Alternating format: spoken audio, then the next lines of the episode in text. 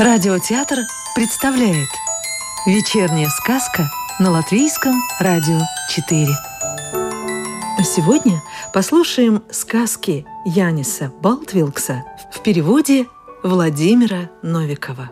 День в селении Дундури Селение Дундури – это громадное скопище домов в излучине леса. Нельзя сказать, что дундуряне пребывали в большой роскоши, и имущество у них было через край. Но все они жили обеспеченно, никто не бедствовал. К тому же в селении Дундури – все прекрасно ладили, а многие уже и породнились. Само собой разумеется, что дундуряне были вместе и на семейных праздниках, и совместном бескорыстном труде, когда в одном или другом доме надо было выполнить какую-либо большую работу. И жили они так до одного солнечного летнего утра, о котором я сейчас расскажу. Итак, было солнечное летнее утро. Старейшее население Дыждундурис стоял на краю луга и не мог нарадоваться на сверкающие в траве капельки росы. Просто бриллиантовая роса, произнес он, и тут же, сам не зная зачем, добавил. Эх, превратить бы эти капли в настоящие бриллианты. Да разве такое возможно? Ни на клич несчастья, нежданно-негаданно, к Дыждундурсу кто-то обратился – Дейждондорс повернулся и увидел на дороге незнакомца. Обратив внимание на любезную улыбку путника, старейший население спросил, «Почему несчастье? Ведь это было бы столько добра!» «Ты в самом деле хочешь, чтобы роса превратилась в бриллианты?» — спросил незнакомец, пристально глядя Дейждундурсу в глаза. «Да», — коротко ответил Дейждундурс, если сможешь, преврати. Покажи свое умение. Про себя он все же подумал, что это незнакомец, должно быть, так странно шутит. Хотя, поди, знай. Еще и солнце не зайдет, а ты уже пожалеешь об этом. Будешь умолять, чтобы я превратил бриллианты вновь в росу, очень серьезно сказал незнакомец. Ни в коем случае, разгоряченно отрезал Дыш Дундурс.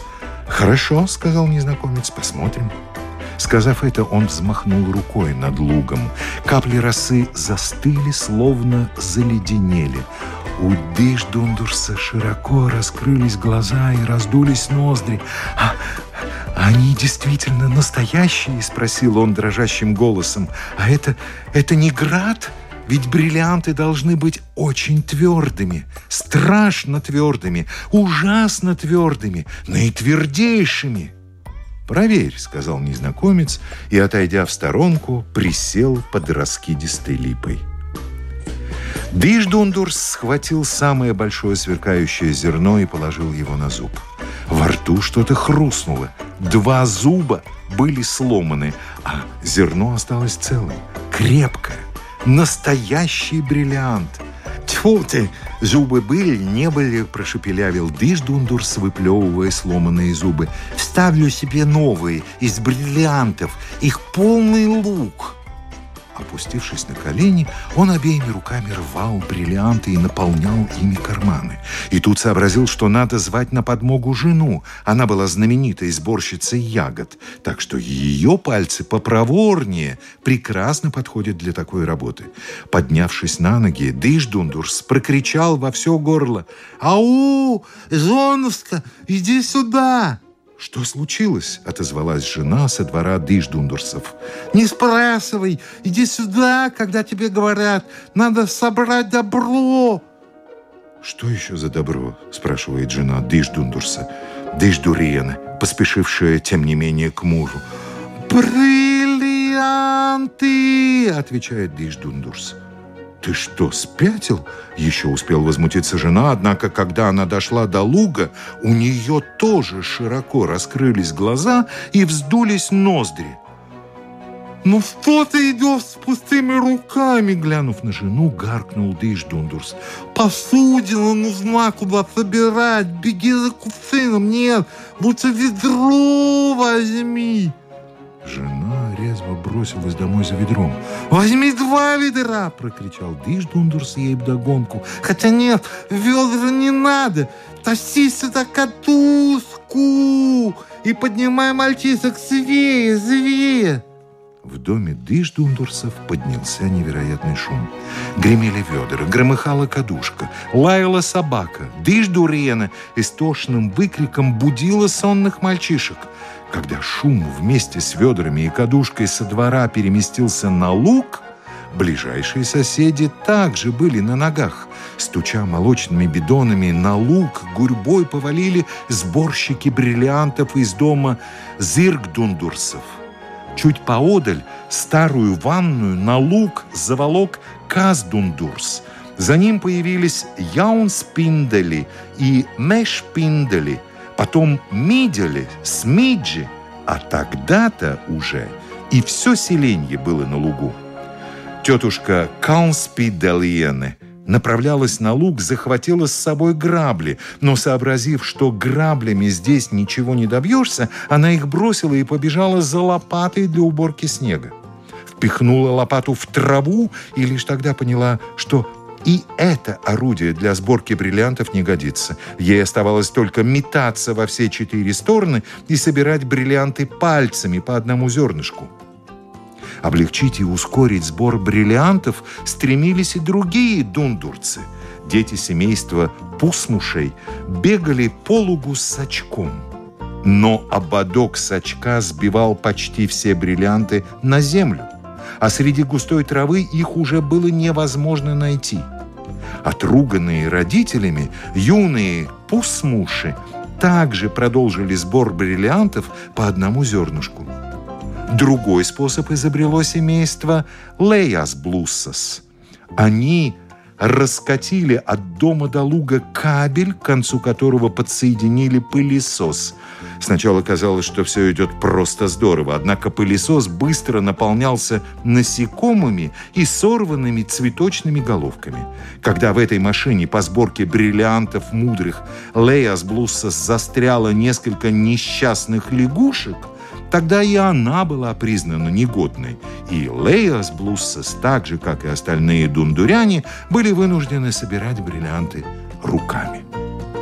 Вначале каждая семья трудилась на своем участке луга, но когда лучшие места уже были обойдены – потихоньку стали возникать приграничные споры. Большой тарарам возник на границе между участками Канспинделей и Мешспинделей. Хозяин Мешпинделе, переступая по траве и волоча рядом с собой корыто с собранными бриллиантами, нечаянно наступил на грабли, брошенные тетушкой Каунспинделены.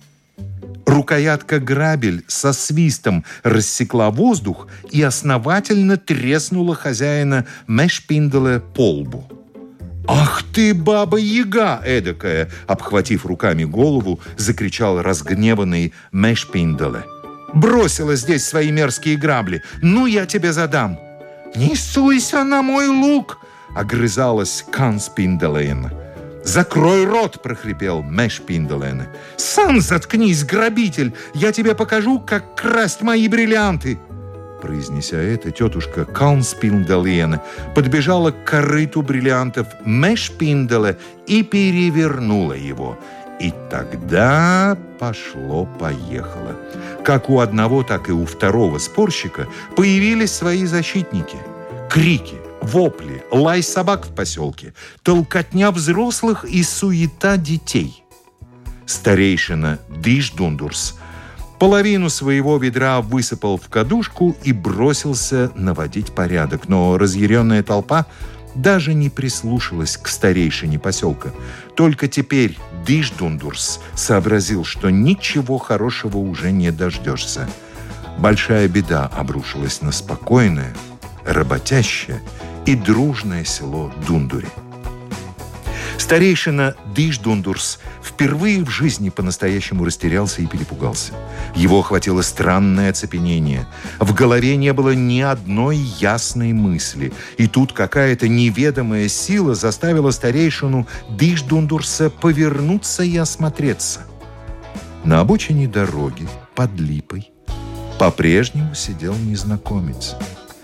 Дыждундурс за весь этот сумасшедший день о нем ни разу не вспомнил. Не поднимая головы, он загребал и загребал добро. Дыждундурс направился к незнакомцу.